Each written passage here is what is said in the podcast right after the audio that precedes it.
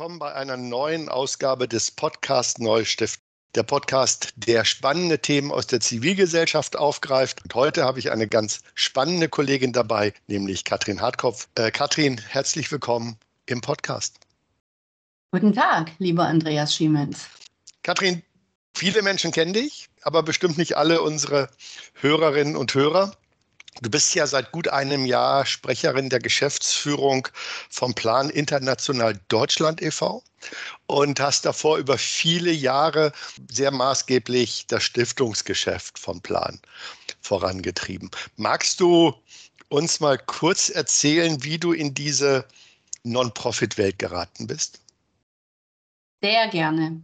Ich habe das große Glück, dass mein Vater in den USA lebt und mich sehr früh auf Reisen mitgenommen hat. Mit 17 war ich in Peru und dann durfte ich auch in Amerika anfangen zu studieren.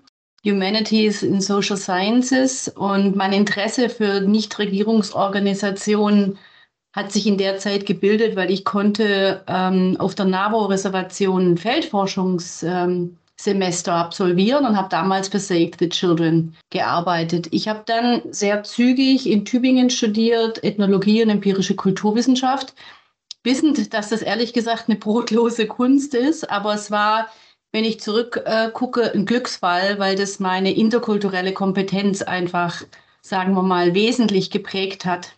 Und dann bin ich ziemlich äh, früh in Hildesheim mit El Puente in Kontakt gekommen. Das ist eine Fairtrade-Organisation, habe sehr viele Reisen und sehr viele Projekte mit dem Geschäftsführer damals gemacht und habe dann aber gemerkt, ich muss mich beruflich weiterqualifizieren und habe nochmal studiert. Ich habe dann an der äh, Exportakademie in Reutlingen ein MBA gemacht und bin dann wirklich durch einen Zufall zu Greenpeace gekommen und habe da neun Jahre gearbeitet. Und von Greenpeace war der Schritt zu Plan International nach neun Jahren ein Schritt aber ein toller Schritt, den ich keinen Tag bereut habe. Ich kann es wirklich so sagen. Ich bin mit großer Freude seit 17 Jahren bei Plan. Und das ist eine unglaubliche Reise, die ich mit ja. dieser Organisation machen darf.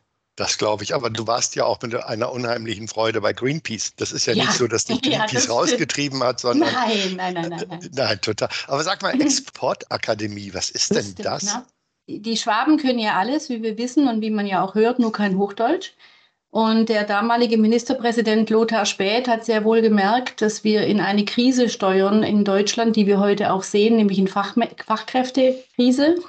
Und er hat versucht, ein äh, Studienprogramm zu entwickeln, was attraktiv ist, auch für Menschen aus den Geisteswissenschaften, zu dem ja auch Ethnologie und empirische Kulturwissenschaft gehörte. Und er hat diese Studenten fit gemacht für die Wirtschaft. Und das war wirklich gut. Und er hat sehr schnell erkannt, das war noch kurz vor Bologna oder parallel, dass man das auch zum MBA umwandeln sollte. Insofern hatte ich einen Diplomstudiengang, der gleichzeitig ein MBA war. Das war eine tolle, intensive Zeit, äh, fast zwei Jahre, ähm, wo ich tolle Studienkollegen kennengelernt habe, wirklich aus verschiedenen Studienfächern, also wirklich schon der Zukunft äh, vorangreifen, wenn du so möchtest. Und das war eine tolle Grundlage, weil wenn du heute meine Tätigkeit anguckst, ist zwar toll, wenn man äh, Ethnologie und empirische Kulturwissenschaft studiert hat, aber meine Fachkollegen vor Ort äh, kommen ja aus dem Umfeld. Ist gut, dass man sich besser miteinander versteht, aber es ist schon wichtig, ich sage mal so, auch insbesondere als Frau, auch wirtschaftliche Kenntnisse mitzubringen in unsere Tätigkeit.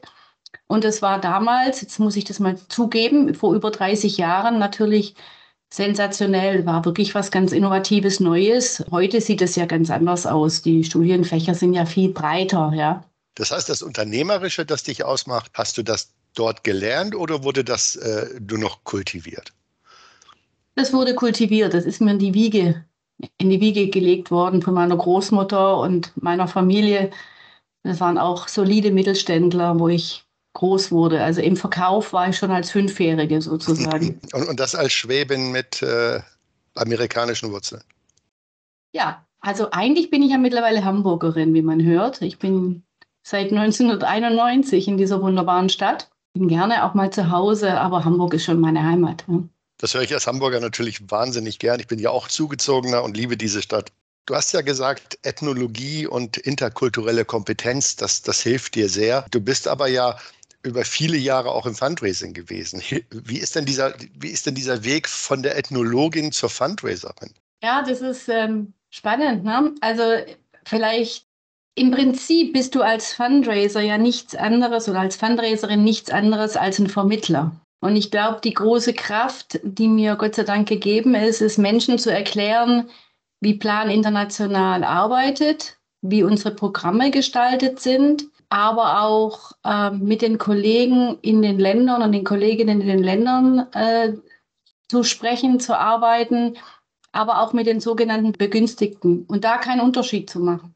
Äh, auch keinen Unterschied zu machen mit, zwischen einer geschätzten Patin, für die 28 Euro im Monat viel Geld ist, oder einem Großspender, der uns für ein Projekt eine halbe Million oder mehr gibt. Ich glaube, das ist wichtig, weil da einfach eine hohe Toleranz zu haben, ein hohes Verständnis zu haben, ein interkulturelles Verständnis zu haben und die Menschen auf diese fantastische Reise mit begleiten zu dürfen, das ist ein unglaublicher Reichtum. Ja. Warum sage ich das? Weil wir natürlich ähm, sehr europäisch geprägt sind und immer denken, wir haben es erfunden und wir wissen alles. Aber wenn du in den Ländern bist, und ich war ja jetzt gerade in Malawi gewesen, kurz vor, Weihnacht, kurz vor Weihnachten, kurz vor Ostern selbstverständlich, kurz vor Ostern, äh, nach über zwei Jahren die erste Projektreise. Und diese Kraft zu spüren, diese Kraft der Veränderung in den Ländern, die Kraft, die aus den Menschen selber kommt, die eigentlich nur noch ein paar Weichenstellungen brauchen, finanzieller Art oder gewisse Kompetenzen, um Dinge selber zu entwickeln. Das ist mir jeden Tag, Andreas, eine ganz große Freude. Und ist das eine Kraft, die man in Deutschland gar nicht mehr spürt. Also ich würde das fast behaupten, diese Kraft, die aus den Menschen herauskommt, immer wieder aufzustehen und Dinge zu tun, die ist ja, vielleicht liegt es ja an Corona und an diesem wahnsinnigen Ukraine-Krieg, die ist ja nicht so spürbar oder, oder liegt das an meiner fehlenden Empathie? Du hast keine fehlende Empathie, das ist Unsinn, das weißt Danke. du. Nein, ähm, ich glaube, ähm, ich weiß nicht, ob da was verschüttet ist, aber unser Blick ist im Moment natürlich ein bisschen grau, obwohl heute draußen die Sonne scheint. Das ist in, in, in der Tat so. Ähm, und wir gucken schon sehr auf uns. Ne? Wir sind schon sehr auf uns gerichtet und äh, leben vielleicht auch ein Stück weit unter einer Glocke. Ähm, ich war jetzt sehr positiv angetan. Natürlich ist Corona in den Ländern des globalen Südens eine Katastrophe. Nicht so sehr die Krankheit, sondern eher die Auswirkungen. Und jetzt zu sehen, wie unsere Programme weiterentwickelt wurden, äh, wie auch unter eingeschränkten Reisebedingungen ähm, die Kollegen trotzdem, die Kolleginnen trotzdem Dinge in den, in den ähm, Regionen voranbringen konnten und insbesondere aus den Dörfern heraus die Kraft kommt, weil die Menschen wollen ja selber eine Veränderung. Das ist ja nicht so, dass die passiv unter irgendeinem Baum sitzen und hoffen, dass jemand vorbeikommt, sondern nein, sie wollen ja mitgestalten.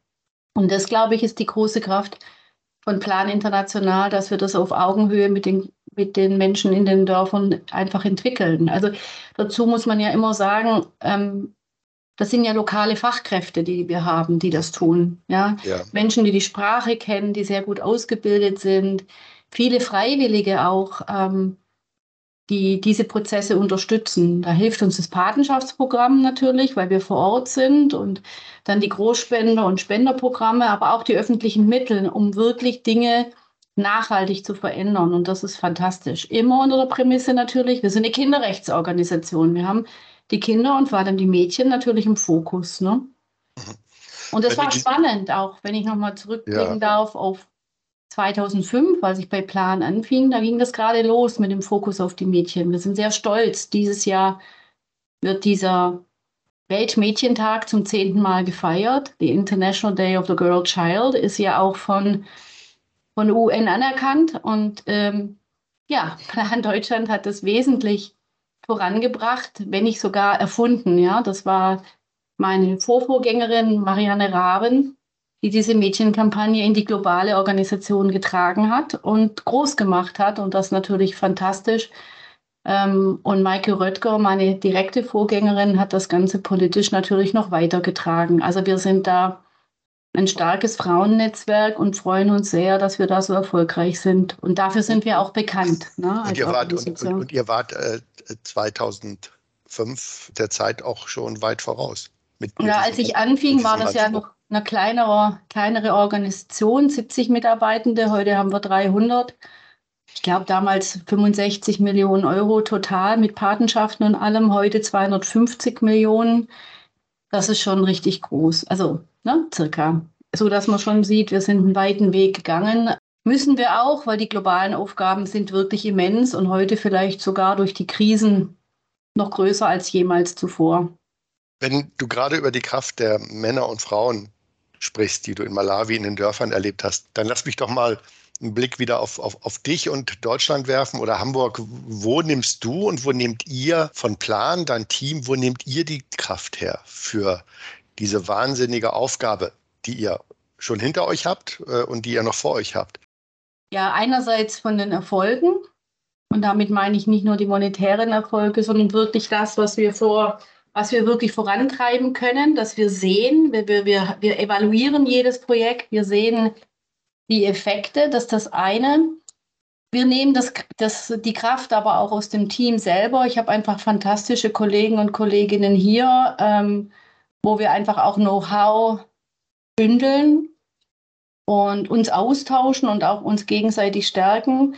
Auch viel Kraft von unseren internationalen Kollegen und Kolleginnen und natürlich auch und das sage ich ganz klar und unverhohlen auch aus den, aus, von den Menschen selber, von den Kindern und von den Jugendlichen. Wenn die, wenn du, in, wenn du da bist in den Ländern und ähm, du siehst die Veränderungen und so eine junge Frau steht vor dir und sagt, das haben wir jetzt hier hingekriegt.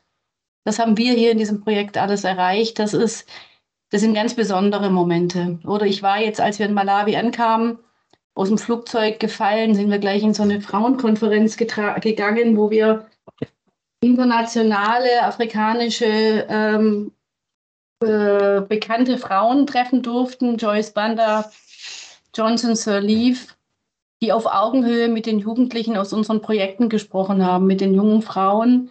Und da ist unheimlich viel Kraft entstanden. Und da nehmen wir die Kraft auch mit, weil wir sehen, Dinge sind veränderbar, sind möglich. Und ähm, ja, das gibt uns allen auch sehr viel Kraft. Du hast gerade auf die, auf die hohe Motivation und die Zusammenarbeit mit deinen Mitarbeitenden gesprochen. Das wünschen sich ja alle NGOs, aber in wenigen gelingt es so, so wie bei euch. Viele Organisationen werden größer, das passiert und oder werden auch wieder kleiner.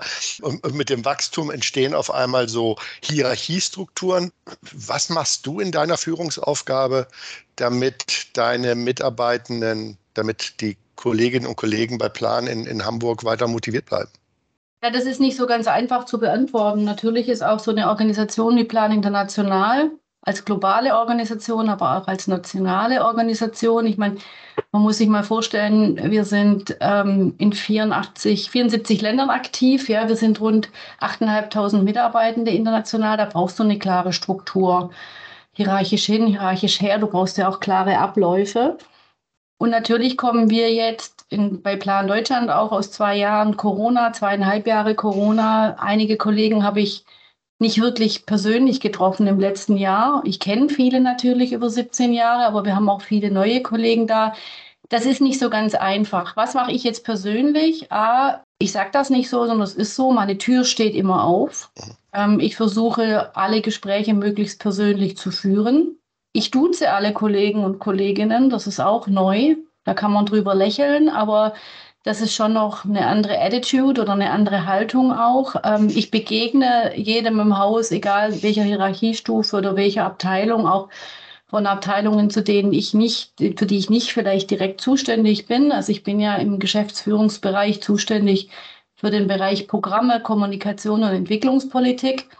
Aber selbstverständlich, wenn ich morgens reinkomme, mit den Kollegen spreche in der Telefonzentrale, frage ich auch, wie geht's und wie läuft's mit den Patenschaften, obwohl das ja im Geschäftsführungsbereich meines geschätzten Kollegen Wolfgang Porschen liegt. Aber das ist wichtig, dass man das Ganze so sieht und nicht nur seinen eigenen Geschäftsführungsbereich sieht, sondern jeden einzelnen Mitarbeitenden hier im Hause wahrnimmt und ernst nimmt mit seinen Vielleicht auch mit seinen Sorgen oder seinen Überlegungen oder seinen Verbesserungsvorschlägen. Das ist nicht ganz leicht, weil man kann es nicht allen Le Leuten recht machen, aber ich versuche mit aller Kraft zuzuhören und das auch in die Organisation zu tragen. Wird denn diese offene Tür angenommen?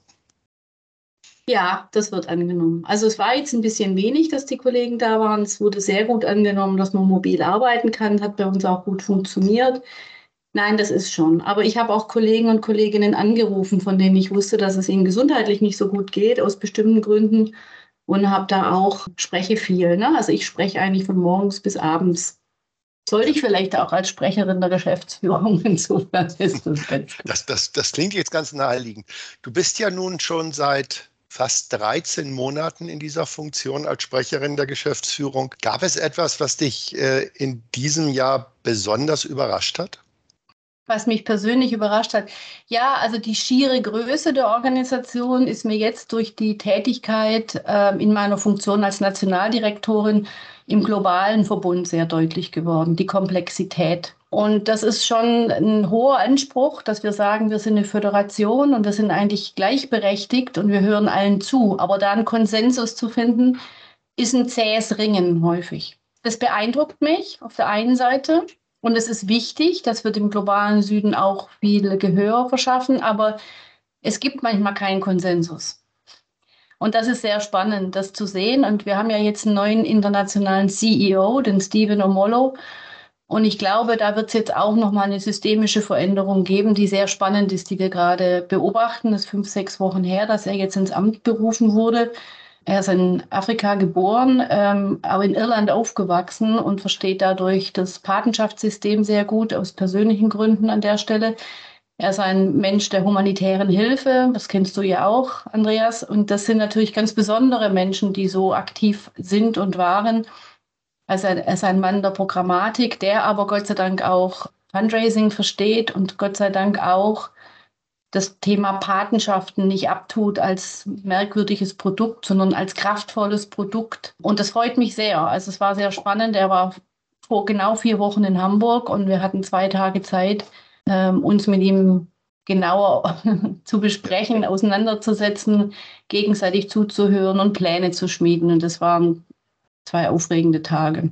Das glaube ich und diese, diese globale Stärke vom Plan ist natürlich auch eine Energie und eine Kraft. Jetzt hast du ja dieses, diese Aufgabe bekommen und bist ja quasi dann auch jetzt schon, wie du sagtest, seit 17 Jahren bei Plan. Das heißt, du kennst die Strukturen. Das hat sicherlich Vorteile, wenn man in eine solche Führungsrolle kommt. Äh, es ist aber ja trotzdem, glaube ich, sobald jemand in Führung kommt äh, und aus der eigenen äh, quasi aus dem eigenen Unternehmen kommt, dann gibt es trotzdem ja immer so ein paar Hürden, bis diese Person als Führungskraft akzeptiert wird. Wie bist du mit sowas umgegangen, wenn du so etwas erlebt hast? Wenn man so lange in einer Organisation ist, und ich, das war ja jetzt nicht die Position der Geschäftsführerin in der Stiftung, das war die letzte Position, die ich hatte. Ich bin ja selber mit der Organisation mitgewachsen. Als ich anfing, war ich ja eine Mitarbeitende in der Marketingabteilung unter Wolfgang Porschen, der heute mein direkter Geschäftsführungskollege ist. Und habe da viele Kollegen kennengelernt, die heute noch dabei sind, und ich glaube, das Wichtige ist, dass man einfach authentisch ist und bleibt und sich selber treu bleibt. Und das habe ich den Kollegen auch gesagt. Nur weil ich jetzt eine Tür weitergegangen bin, verändere ich mich als Person ja nicht. Meine Aufgabe verändert sich.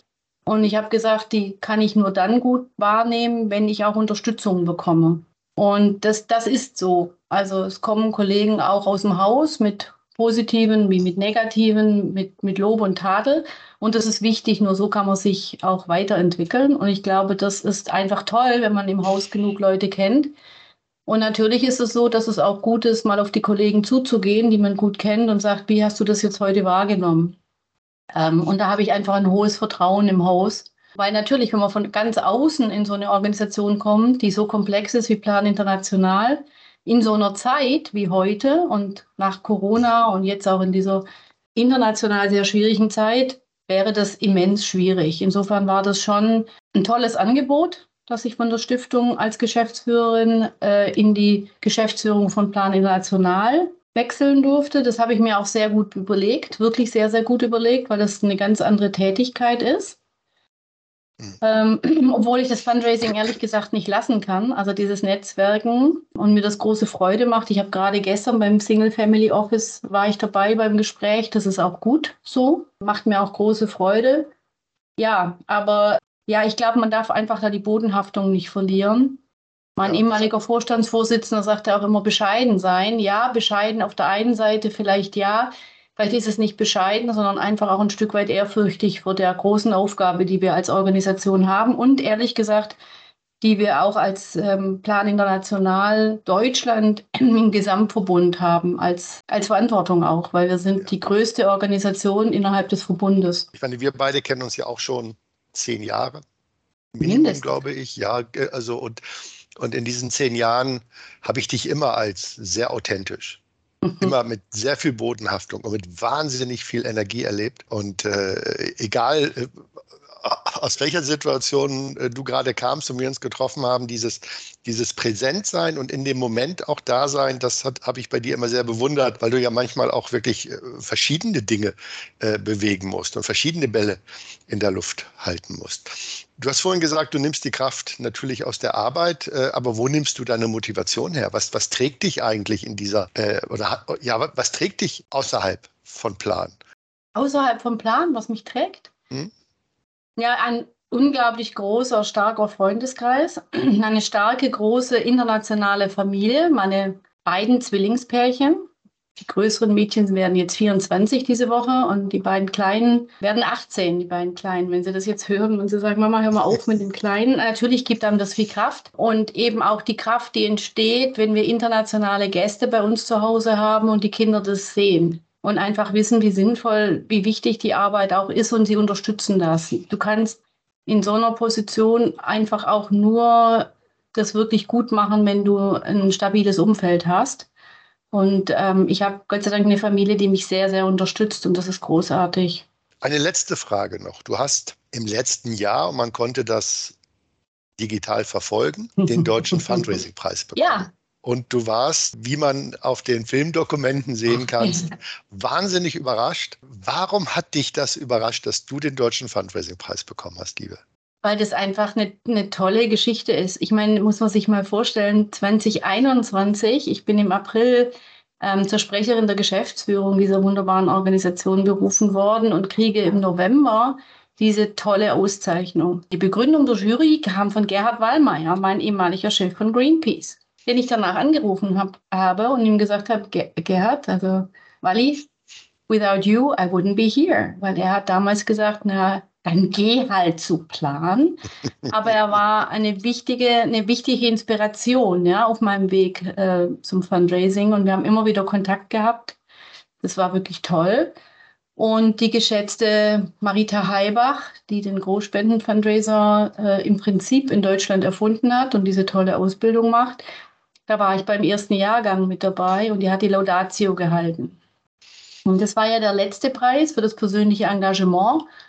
Und natürlich wusste ich, dass, dass wir da, dass da eingereicht war und das Team aus der Stiftung und aus dem Verein, wir saßen zusammen und ich dachte, naja, das ist jetzt der letzte Preis, da sind wir jetzt halt nicht dabei, ist schade, aber ist so. Und dann fing Marita an zu erzählen, dachte ich, das ist ja komisch. Wie? Zweimal Zwillinge. Oh Gott, die redet ja über mich. Und ich war wirklich in der Tat erstaunt. Und das Team wusste das. Die haben aber so ein Pokerface gemacht. Es war so eine Überraschung, inklusive des Vorstandsvorsitzenden Werner Bauch, der völlig, ja, so ganz entspannt neben mir saß, immer wieder ins Handy guckte und völlig unaufgeregt war. Und ich dachte, oh Gott, das wird jetzt ja gleich das ganze Zeit verschwendet von diesen Mitarbeitenden hier, die jetzt seit einer Stunde da mit mir zusammensitzen und so. Ich bin ja immer so sehr, dass ich denke, ja, Arbeitszeit ist Spendengeld. Ja, und dann plötzlich platzte diese wunderbare Bombe und es war natürlich wirklich eine große Überraschung und ich habe mich von Herzen wirklich gefreut und habe mich vor allem auch gefreut für Plan und auch für, für den Bereich der Stiftung, weil das ist natürlich eine Auszeichnung fürs ganze Haus. Und ähm, es war auch toll für Plan Deutschland, weil das ging plötzlich in den gesamten internationalen Verbund auch und es stärkt uns auch als Fundraising-Entity im gesamten Planverbund. Und das ist schon toll, das hat schon Freude gemacht, muss ich schon sagen. Und der Preis ist auch optisch sehr schön, der steht hier vor mir auf meinem Schreibtisch und zaubert immer wieder ein Lächeln, wie toll Prima. Fundraising ist, auf meine Lippen. Ja, und ich finde ja schön, dass du weiterhin im Fundraising bleiben kannst und dein Team unterstützen kannst. Liebe Katrin, vielen Dank für den spannenden Einblick in deine Arbeit und so ein bisschen den kleinen Blick auf deine Person. Mir hat es sehr viel Spaß gemacht und ich hoffe, dass wir beide uns bald wiedersehen. Vielen Dank, lieber Andreas. Auf bald im Rathausmarkt in Hamburg. Tschüss. Auf bald. Tschüss.